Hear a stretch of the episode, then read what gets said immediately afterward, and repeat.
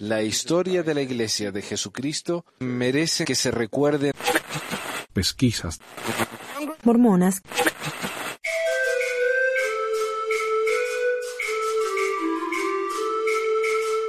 Bienvenidos a otro episodio de Pesquisas Mormonas. Gracias por seguir escuchándonos. Hoy es la segunda parte, eh, tenemos la segunda parte del episodio acerca de las bendiciones patriarcales. Y después de eso va a haber una extraña continuación al respecto del tema de los hombres en la luna. Y hay una conexión, les prometo. Así que tengan paciencia, vale la pena escucharlo. Es una de las cosas más interesantes que aprendí después de que empecé a estudiar mucho de la iglesia. Pero antes que nada... Preguntas.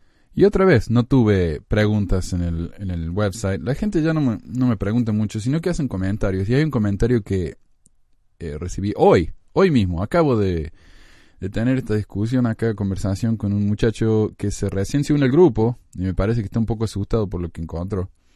Y dice, testifico que Brigham Young fue un profeta y tengo copias de manuscritos oficiales, ¿sabes? Tanto... Uh, copias oh, copias de manuscritos oficiales. Tanto han transgiversado los críticos de la Iglesia estos registros, con decirte que hasta han dicho que los santos de los últimos días creemos que Jesús ese es hijo de Adán. Imagínate. Así que ese tema no lo toco mucho porque siempre targiversan esta publicación y por lo demás no es oficial.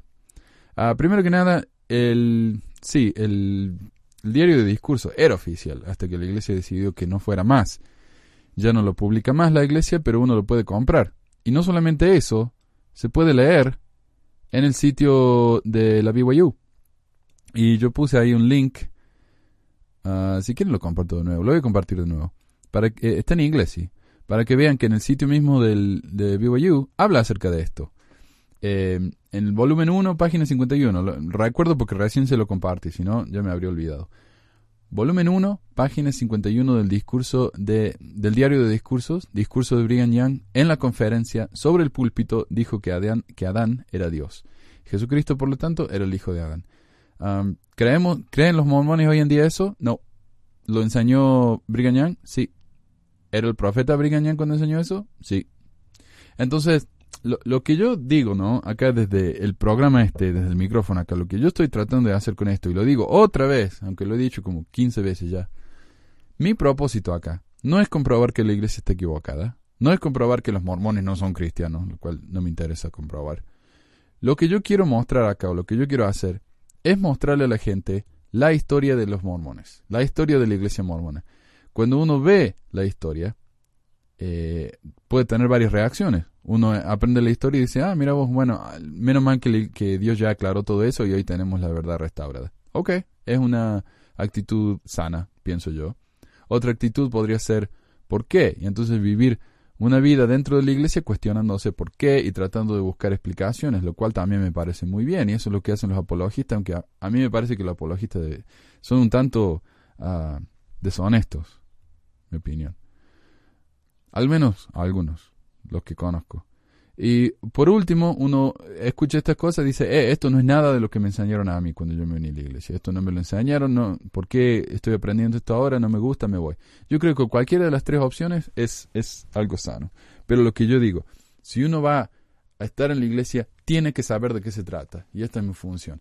Y no porque yo creo que soy una especie de Batman que tiene que andar eh, corrigiendo todos los errores de la humanidad, pero porque si yo hubiera sabido estas cosas hace 25 años cuando me bauticé en la iglesia, hubiera podido haber tomado una decisión con respecto a mi membresía mucho antes.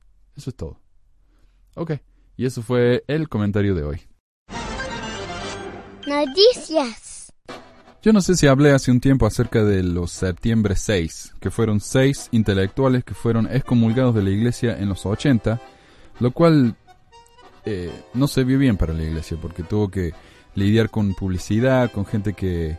Eh, publicidad nacional, de diarios que querían saber acerca de por qué, que la iglesia no le gusta a los disidentes, eh, como la palabra censura, a los intelectuales.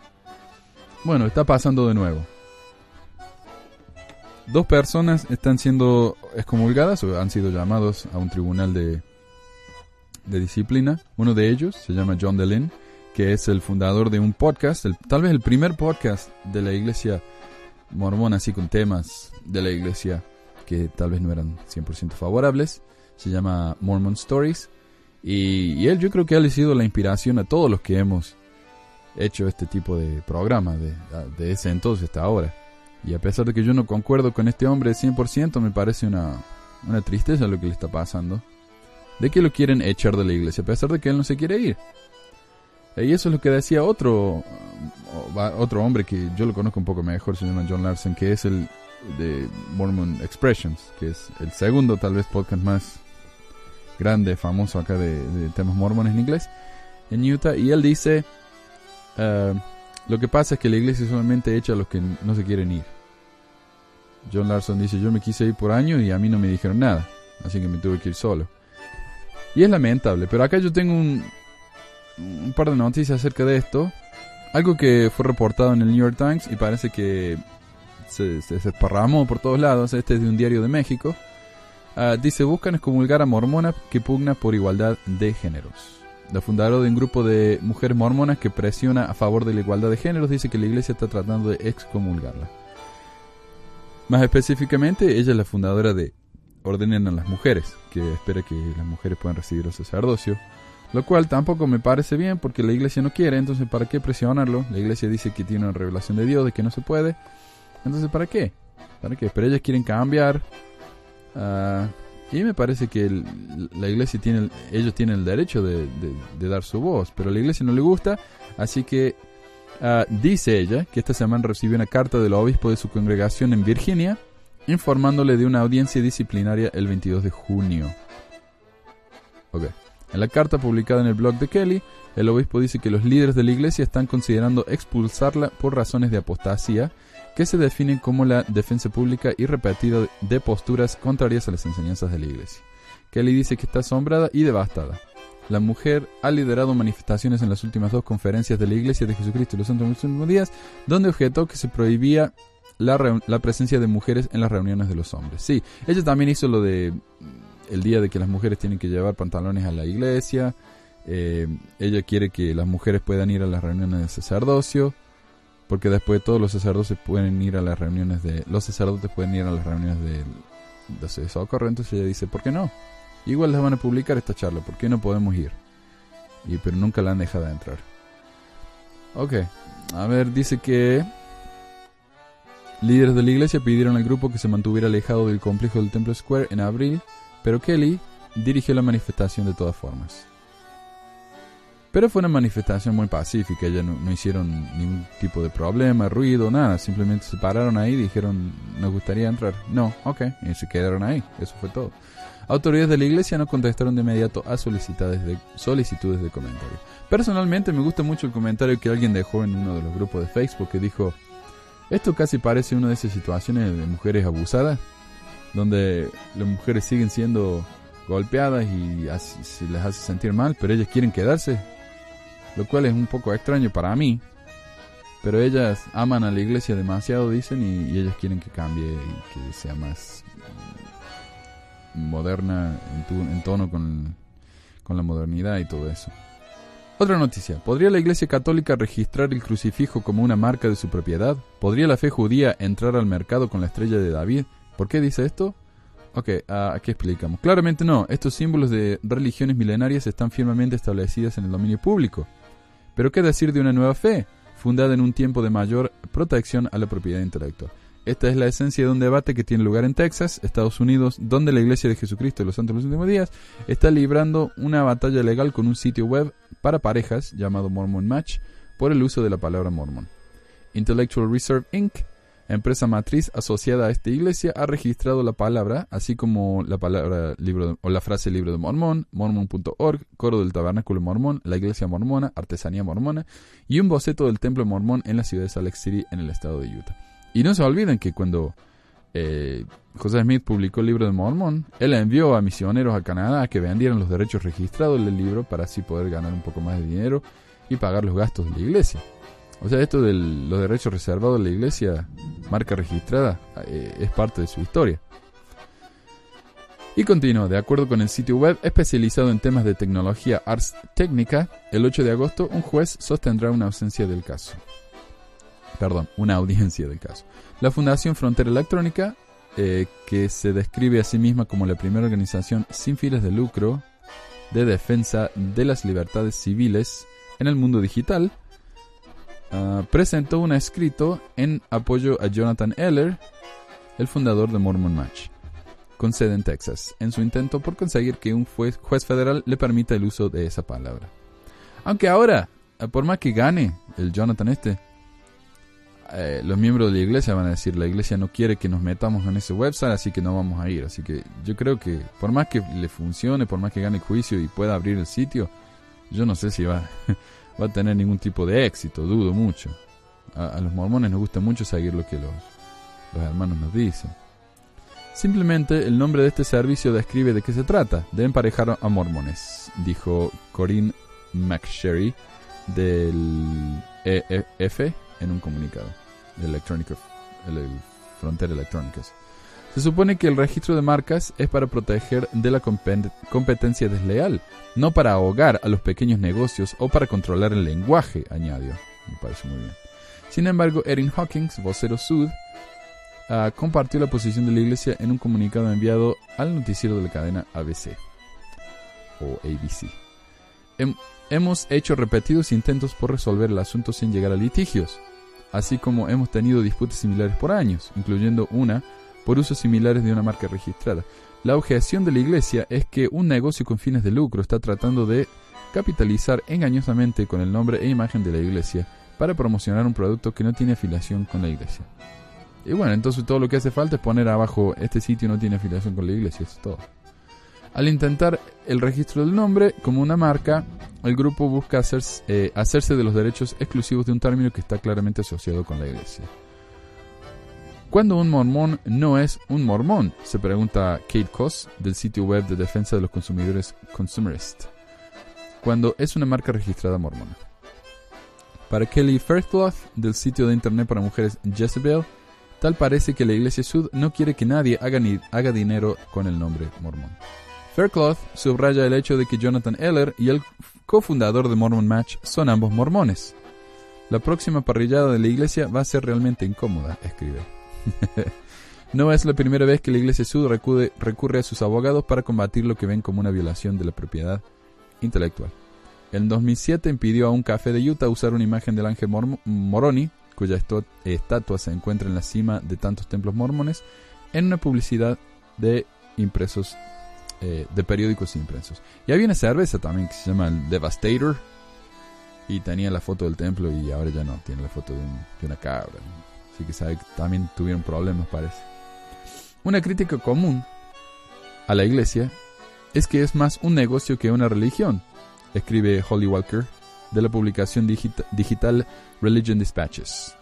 Acciones como esta le dan credibilidad a esa idea y uno pensaría que la iglesia no querría hacer que parezca más válida.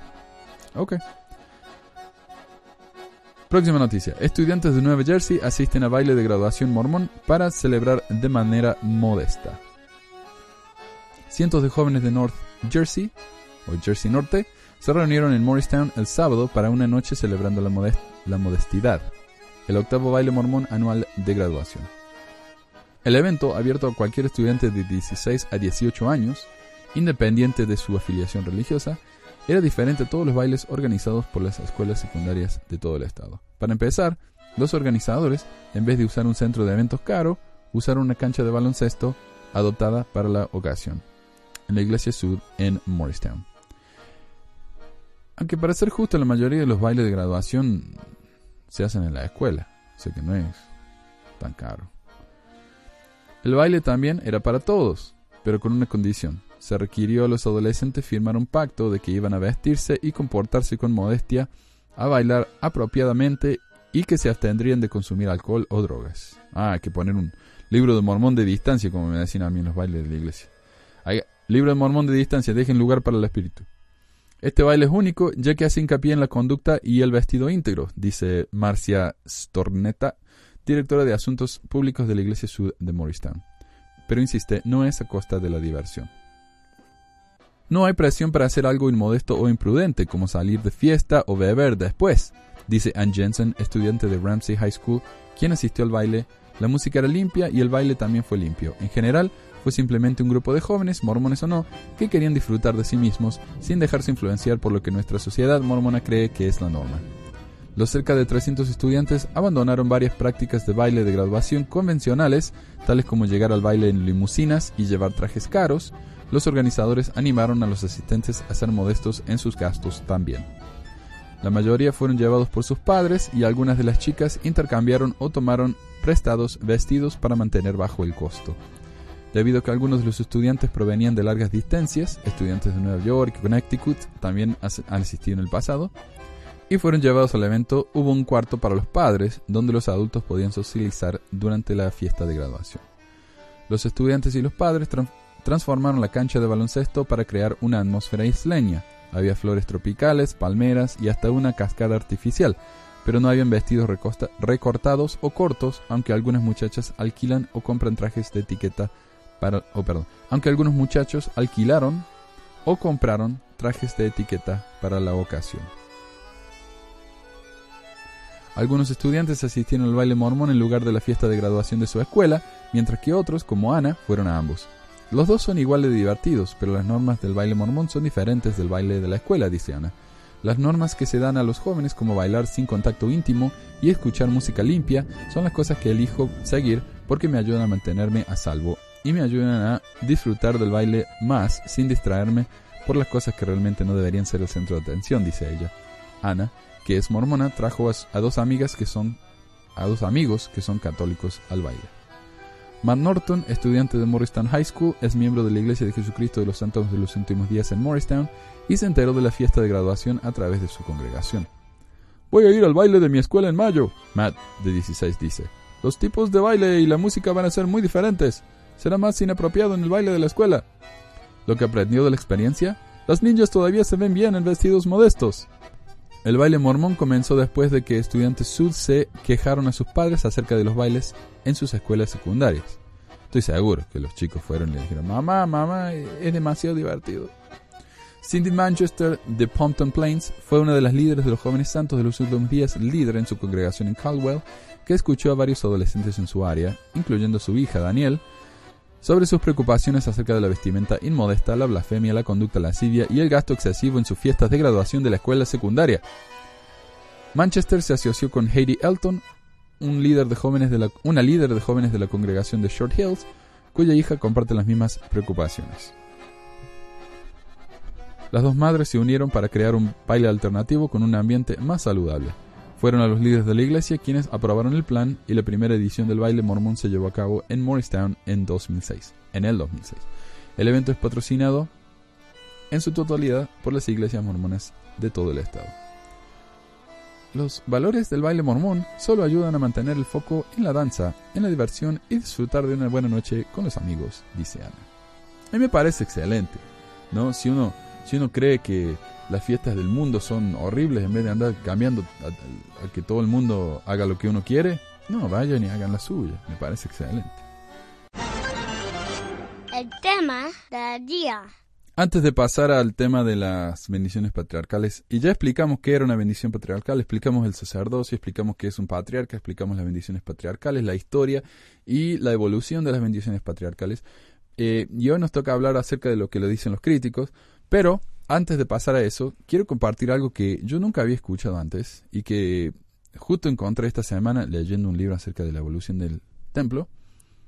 a ver, yo lo que no sabía es que cuando se empezó a, dar los diferentes oficios, los diferentes oficios del templo, no del templo, del sacerdocio, no todos los miembros estaban felices con eso. Por ejemplo, acá David Winmer, uno de los tres testigos del libro de Mormón, dijo lo siguiente con respecto al sacerdocio. Este asunto del sacerdocio, desde los días de Sidney Rigdon, han sido la gran aflicción y piedra de tropiezo de los santos de los últimos días. Sacerdocio significa autoridad, y autoridad es la palabra que deberíamos utilizar. No creo que la palabra sacerdocio es mencionada en el Nuevo Testamento o en el libro de Mormón. Autoridad es la palabra que utilizamos los dos primeros años en la iglesia hasta los días de Sidney Rigdon, en Ohio. Esta cuestión de los dos órdenes del sacerdocio en la iglesia de Cristo y que en la iglesia hablamos del sacerdocio lineal de la vieja ley, todo se originó en la mente de Sidney Rigdon. Él le explicó estas cosas al hermano José a su manera de las antiguas escrituras e hizo que el hermano José preguntara, etc. Él preguntaría y como portavoz daría las revelaciones del mismo modo en que se había colocado en su corazón. Como he dicho antes, de acuerdo con los deseos del corazón viene la inspiración, pero puede ser que el espíritu del hombre es quien da esta inspiración. Es decir, no el espíritu de Dios, sino que uno recibe inspiración porque es lo que quiere escuchar, básicamente lo que dice. Esta es la forma en que el sumo sacerdocio y el sacerdocio como lo tenemos se introdujo en la iglesia de Cristo casi dos años después de su inicio y después de haber bautizado y confirmado a unas dos mil almas en la iglesia. Y esto lo escribió David Whitmer, David Whitmer en un librito que se llama An Address to All Believers in Christ, algo así como un discurso para todos los que creen en Cristo. Y con respecto a la, ordenación de a la ordenación de sacerdotes en la iglesia, el mismo librito dice, el, el, próximo grave error que entró en la iglesia fue la ordenación de sacerdotes en junio del, dos, del mil, en junio de 1831. Este error fue introducido por la instigación de Sidney Rigdon. El oficio de sumos sacerdotes nunca se mencionó y, nunca se pensó en ser establecido en la iglesia hasta que, hasta que Rigdon se nos unió. Recuérdese que habíamos estado predicando desde agosto de 1829 hasta junio de 1831, casi dos años, y que habíamos bautizado a una dos mil miembros de la Iglesia de Cristo. Eh, la Iglesia de Cristo es el nombre antiguo de la Iglesia Sud antes de que se llamara la Iglesia de Jesucristo. Y no había ni un solo sumo sacerdote. En 1829 el hermano José nos, dijo varias veces que, el, que un elder era el alto más cargo en la iglesia. En Kirkland, Ohio, en 1831, Rigdon expuso las escrituras del Antiguo Testamento, de la Biblia y del Libro de Mormón a José que se referían al sacerdocio, sumos sacerdotes, etc y convenció al hermano José a que preguntara al Señor acerca de esta doctrina y por supuesto una revelación siempre vendría si así se la deseara. Rigdon finalmente persuadió al hermano José a creer que los sumos sacerdotes, los cuales tenían un poder tan grande en la antigüedad, debían estar en la iglesia de Cristo hoy. Hizo que el hermano José preguntara al Señor acerca de esto y recibiera una respuesta de acuerdo con sus deseos erróneos. Y el mismo librito dice más tarde, los sumos sacerdotes existen solo en la iglesia antes de Cristo, y tener este cargo en la Iglesia de Cristo no está de acuerdo con las enseñanzas de Cristo. En ninguno de los libros sagrados. Cristo mismo es nuestro gran y último sumo sacerdote. Hermanos, os diré una cosa, la cual es la única que puede resolver este asunto en nuestras mentes. Es la siguiente. No podéis encontrar en ninguna parte del Nuevo Testamento, de la Biblia o del libro de Mormón donde hubo un solo sumo sacerdote en la Iglesia de Cristo. Es un grave pecado tener semejante oficio en la Iglesia. En Kirkland, Ohio, en junio de 1831, dos primeros sumos sacerdotes fueron ordenados. Cuando ellos fueron ordenados, justo en ese momento, el diablo atrapó y prohibió a Harvey Whitlock a hablar, la cara desencajada en forma de demonio. También John Murdoch y otros fueron capturados por el diablo de una manera similar. Ahora, hermanos, ¿no veis que el desagrado del Señor estaba sobre sus acciones por haber ordenado sumos sacerdotes? Por supuesto que lo estaba. Y este es un tema fascinante, ¿no? Eh, tuvieron una reunión, se le dio el sumo sacerdocio a los primeros sumos sacerdotes de la iglesia y muchas personas dijeron que ellos notaron que la gente estaba transformada en demonios, que el demonio los había poseído. Algunos explican esto diciendo que es que el diablo no quería que José restaurara estas verdades, pero acá, eh, ¿cómo se llama? David Whitman nos está diciendo que no, lo que pasó es que Dios no quería que el, sacerdocio existiera de esta forma, porque no era apropiado, por lo tanto permitió que el diablo tomara posesión de esta gente. Hiram Page, uno de los ocho testigos del libro de Mormón, también dijo que el cargo de sumo sacerdote no pertenece a la iglesia de Cristo bajo la dispensación del Evangelio. Y menciono esto simplemente para mostrar algo que nunca antes había escuchado, yo, y algo que nunca se vería en la iglesia de hoy. Un líder como Whitmer o como Hiram Page escribiendo una publicación supuestamente oficial de la Iglesia condenando una de las acciones del profeta, quien había actuado en base a una revelación, especialmente en relación al sacerdocio. Pero bueno, volviendo al tema de las bendiciones patriarcales, y esta es la, parte de los críticos, así que si no la quieren escuchar, yo los entiendo.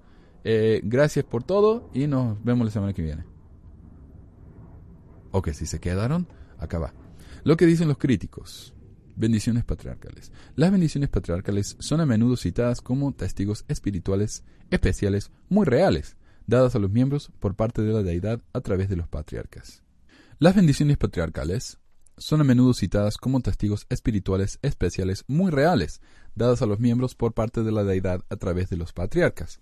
Muchos miembros las toman muy en serio y a menudo dicen cuán inspirado el patriarca debe haber sido para haber proporcionado la bendición única y aplicable para el receptor. El llamado de patriarca se cita a menudo como uno de los llamamientos más difíciles en la Iglesia y solo se da a los hombres más espirituales. El proceso de la entrevista. El patriarca se entrevista con el destinatario de la bendición patriarcal antes de proporcionársela. ¿Por qué es necesario eso? Durante la entrevista se piden muchos detalles de su vida, su educación, profesión, estado civil, esperanza, aspiraciones, testimonios, etc., es solo una coincidencia que muchas de estas cosas que, se le, que le cuentas al patriarca terminan en alguna forma en la bendición. Si él conseguía realmente ah, la información del espíritu, entonces no tendría que cuestionarte para obtener información de antemano. Y yo tengo esta experiencia que me pareció muy extraña cuando yo recibí mi bendición. Mi patriarca me preguntó antes de darme la bendición, ¿no? En la entrevista me preguntó, ¿y uh, de dónde proviene tu apellido? Yo le dije, bueno, es es árabe. Ah, ok. Ah, entonces, ¿tu abuelo era árabe? Sí, mi bisabuelo era árabe, etcétera. Y inmediatamente, cuando me empezó a dar la bendición, me dijo, tú eres descendiente de los semitas y los camamitas y qué sé yo, y camita, no sé cómo se dice, los cananeos. Y, de repente yo era semita, ¿no?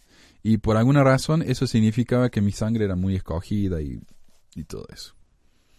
Y yo dije, qué interesante que lo que le acabo de decir está en la bendición ahora. Ah, no pensé mucho de eso, pero me llamó la atención. igual, no pienso que eso invalide la, bendición, pero igual me, llamó la atención, como digo. Recibí mi bendición patriarcal, dice el crítico este, mientras asistía a la Universidad de Brigham. Me hizo muchas preguntas sobre mis estudios y lo que planeaba hacer con mi carrera. Mi bendición patriarcal declaró muchas cosas que implicaban atributos de mi profesión que yo le había contado, aunque nada era único para mí. Todo lo demás era bastante genérico y podría haberse aplicado a cualquier persona a pesar de ser una bendición muy larga, dos páginas completas. También dijo mal el nombre de mi padre. Creo que un patriarca verdadero inspirado, ah, verdaderamente inspirado, habría dicho el nombre de mi papá correctamente, independientemente de lo que le pareció oír, ya sea cuando me dio la bendición o cuando la transcribió después y me la envió por correo. A mí personalmente, como nazi de la gramática, como se dice acá, nazi de la gramática, lo que me llamó la atención fue los terrores, horrores de, gramática cuando hablaba este hombre. cosas básicas, ¿no? Y dije, bueno, eso no tiene nada que ver, es la bendición es aparte de lo que de la manera en que habla este hombre, tal vez no es un hombre muy educado, pero miren qué nivel de espiritualidad, dije. Pero hasta hoy leo mi, bendición y me, y me hace doler los dientes. Ok, Muchos de los beneficiarios de las bendiciones patriarcales dicen que los patriarcas dan tantas aclaraciones que hacen que la bendición sea inútil. Aclaraciones tales como que él comete errores que pueden arreglarse al corregir la versión transcripta, así que si algo se añade o se queda fuera de la versión escrita, la cual es diferente de la bendición verbal, es por inspiración. A veces hay errores tipográficos, a veces él está hablando como un hombre, a veces las cosas no se dan como en la bendición porque Dios cambia su plan para nosotros, etc. A mí lo que me pasó durante la bendición fue que ah, alguien estaba golpeando la puerta mientras me estaba dando la bendición y golpeaban y golpeaban y golpeaban y no se daban por vencido.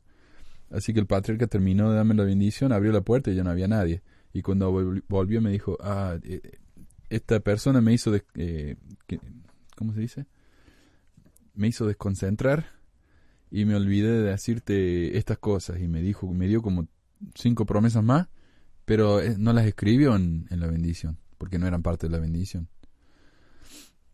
Así que alguien me arruinó la bendición, debe ser el diablo ahí golpeando la puerta. La tribu.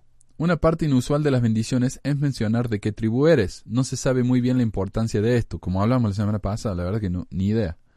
Casi todo el mundo es de la tribu de Efraín, dado que los miembros de una misma familia pueden ser de diferentes tribus, no parece referirse a una tribu biológica, sino a una especie de tribu espiritual.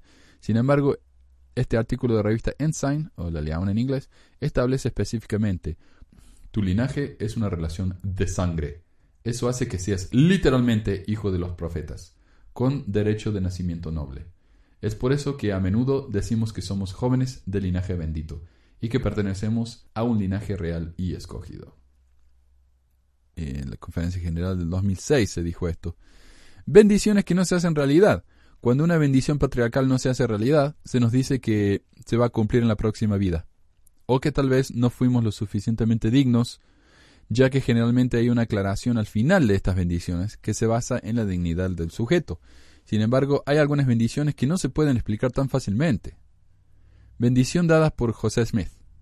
Las siguientes bendiciones por el espíritu de profecía fueron pronunciadas por José Smith, hijo. Estas bendiciones fueron dadas por visión y el espíritu de profecía el 18 de diciembre de 1833 y escrito por mi propia mano en ese momento, y sé que son correctas de acuerdo con la voluntad del Señor. Así habló el vidente, y estas son las palabras que brotaron de sus labios, mientras que las visiones del Todopoderoso estaban abiertas a su juicio, diciendo. Lo que me olvidé de aclarar es que esto ah, lo está diciendo Oliver Cowdery. ¿no? Es, su testimonio de lo que vio, eh, oyó y escribió o transcribió.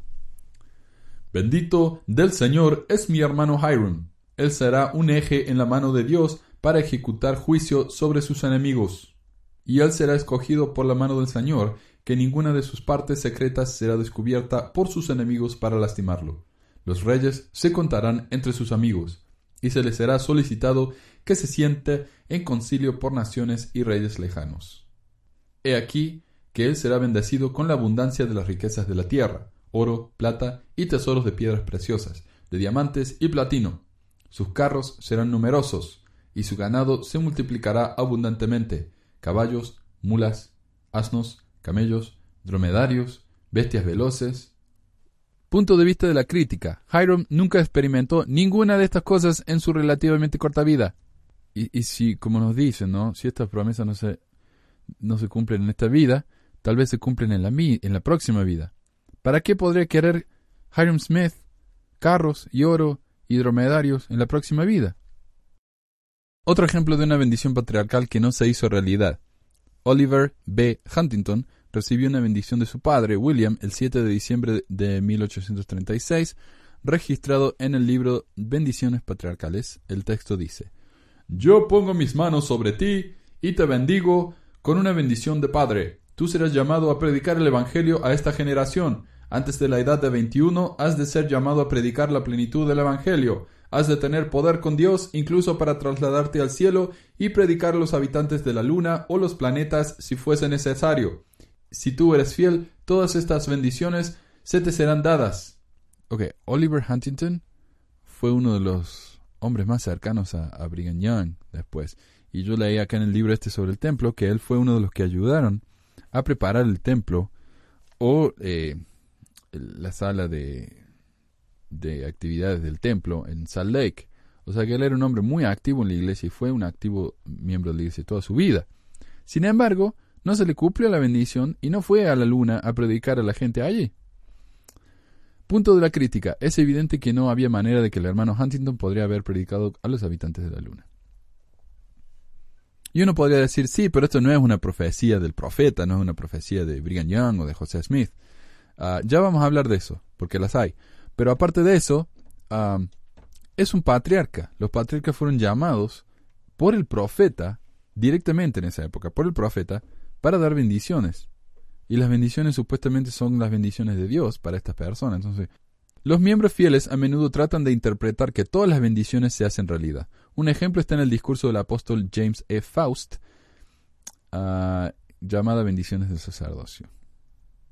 El elder John A. Witzel dijo, siempre hay que tener en cuenta que el cumplimiento de las promesas hechas puede venir en esta vida o en la vida venidera.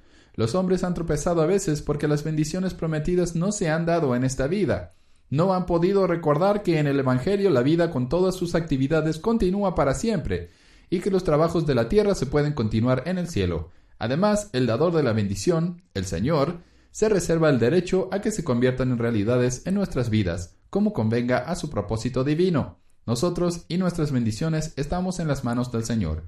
Pero existe el testimonio general de que cuando la ley del Evangelio ha sido obedecida, las bendiciones prometidas se han cumplido.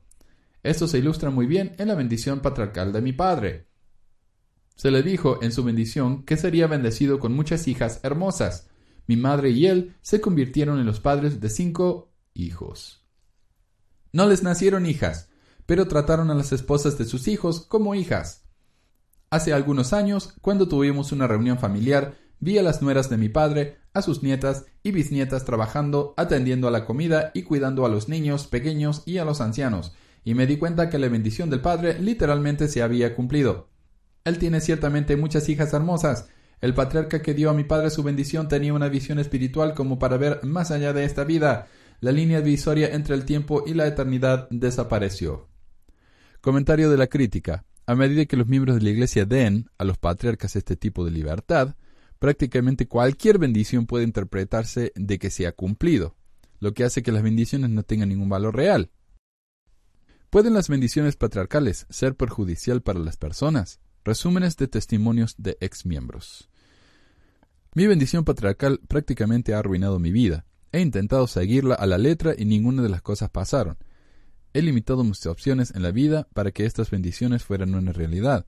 Ahora que estoy fuera, hace solo unos pocos meses, puedo ver cómo mi marido y yo tratamos mucho para que nuestras bendiciones se hicieran realidad, lo cual nos llevó a tomar muy malas decisiones, como tener demasiados hijos u obtener notas muy bajas en la escuela, lo cual pensamos que ayudaría a cumplir las bendiciones. Una línea en la mía dice, en los primeros años de tu matrimonio, tu esposo se va a alejar para recibir eh, capacitación y educación. Esperamos que esto sucediera, tratamos de que sucediera. Por ejemplo, yo le decía, ¿por qué no vas a obtener una maestría por las noches o vas a conferencias del trabajo fuera de la ciudad? Pero nada pasó.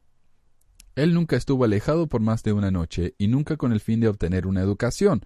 Por último, llegamos a nuestro décimo aniversario y me dijo, bueno, creo que los primeros años de nuestro matrimonio se han terminado oficialmente.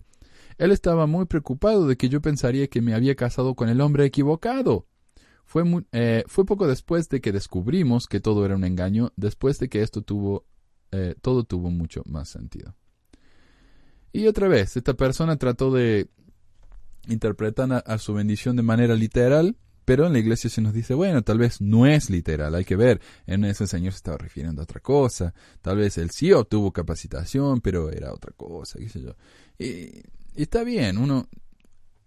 Es como el oráculo, ¿no? De eh, ahí en, en, Grecia, en Atenas, que había un oráculo y el oráculo era una persona que estaba parada encima de una de un geyser, algo así, que, que largaba eh, unos gases tóxicos y esta persona entonces estaba drogada todo el tiempo ahí. Entonces la gente venía y le decía, eh, oráculo, el oráculo de Delfos siendo el más conocido, ¿no? Oráculo, ¿qué va a pasar en el futuro con nuestra ciudad, o quién va a ganar tal y tal guerra, o me va a ir bien en este negocio. Y después el oráculo decía cualquier cosa, cualquier cosa. Entonces esta persona tenía que tratar de interpretar lo que el oráculo había, había querido decir. Entonces, cuando algo pasaba, esta persona decía, ah, eso es lo que el oráculo quiso decir. Ve, acá está la interpretación. Entonces uno sí, uno ve estas, estas interpretaciones y después de que sucedieron o después de que se cumplieron, entre comillas, entonces uno sí puede decir, ¿viste? La profecía tenía razón. Una cosa más, una señora de mi barrio, ah, esta es la mujer esta que habla de la bendición.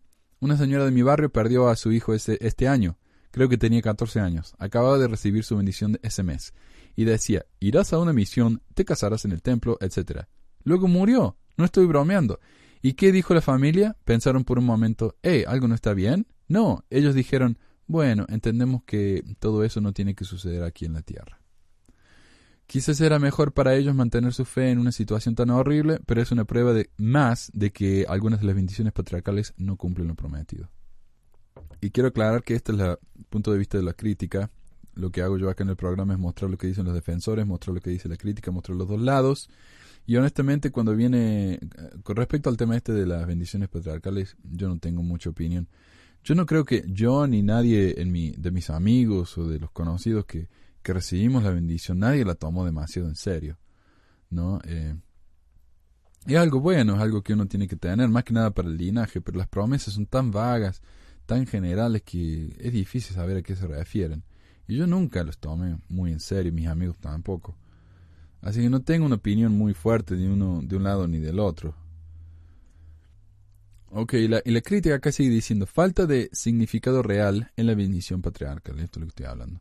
Muchas veces nos hemos preguntado por qué nuestras bendiciones no incluyeron más consejos o, revelas, o revelaron algo que realmente sirviera como una guía a nuestras vidas. Muchos de nosotros injustamente nos hemos culpado a nosotros mismos por una promesa tan singular que se... A ver, a nosotros mismos, por tal vez no ser lo suficientemente dignos de recibir ese consejo especial. Que tal vez nos dieron la bendición cuando no estábamos preparados, etc. La oportunidad de que una promesa tan singular se haga realidad es una carga bastante grande cuando uno se enfrenta con estas dudas.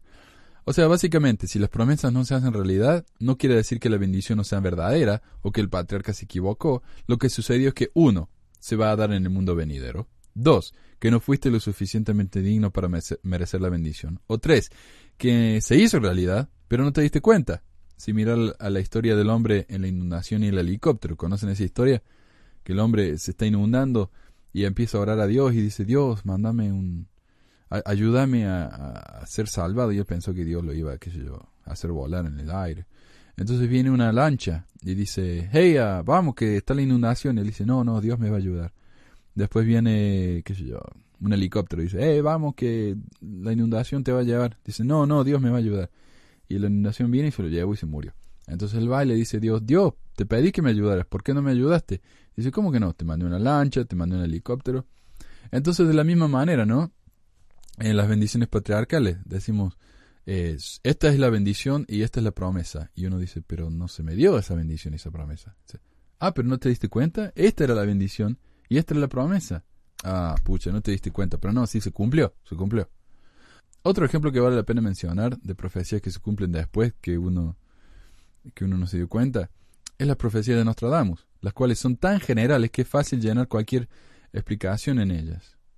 Pero estas explicaciones siempre vienen después de los hechos. Uno ve algo en la historia de algún país en el mundo y puede decir, ¿ves?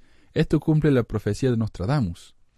Pero si esas profecías fueran específicas y verdaderas o útiles, nos ayudarían a saber de antemano de qué se tratan o a prevenir las catástrofes y horrores que profetizaban.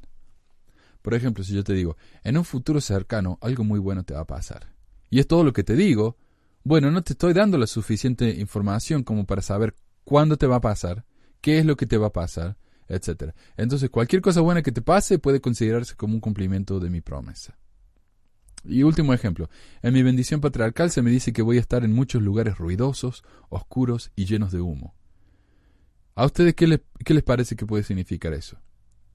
Para mí, para el 16 años de edad Manuel de esa época, yo, que estaba dispuesto a ser una estrella rock, y estaba aprendiendo a tocar la guitarra y tenía mi guitarra eléctrica y yo, yo iba a ser un rockero, ¿no? Esto, obviamente, lo interpreté como que iba a ser, en efecto, una estrella de rock y que iba a tocar en conciertos con humo y luces. Cuando esto no se cumplía, empecé a pensar que tal vez se refería a las dificultades y tribulaciones normales de la vida. La oscuridad, el ruido y el humo se referían a las dudas y la confusión que uno sufre. Pero lo que voy es que esa promesa es tan vaga y general que podría significar cualquier cosa especialmente cuando se lo mencioné a mi amigo, a dos de mis amigos en realidad, quienes vivían en mi estaca y recibieron su bendición del mismo patriarca, y me dijeron que el patriarca les había dicho lo mismo a ellos, le había hecho la misma advertencia. Entonces, esta esta vez la parte más triste, es que lo primero, lo que primero pensé que era una promesa, no era una promesa, sino que era una advertencia. Eh, y una advertencia que le estaba dando a todo el mundo, no solamente a mí. Así que bueno, ahí está pero yo siempre atesoré mucho mi bendición patriarcal, nunca la vi como algo, incluso hoy no lo veo como algo malo. Son, son advertencias, son consejos como de un padre a un hijo, consejos muy generalizados, pero son consejos. Y que no, no le veo nada malo yo. Hay gente que está muy enojada con la iglesia y le van a encontrar las cinco patas al gato o cualquier cosa, pero eh, yo con esto quería dar más que nada lo que dicen los críticos, cuál es la historia de la evolución de las bendiciones patriarcales y qué es una bendición patriarcal. pero pasemos al nombre del tema este de los hombres en la luna.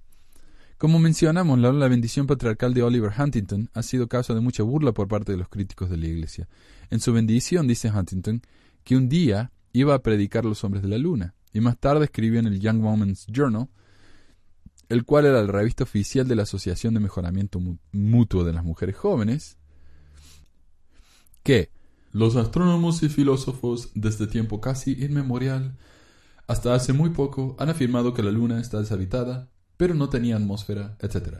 Pero los descubrimientos recientes, a través de poderosos telescopios, han causado en los científicos una duda o dos sobre la antigua teoría.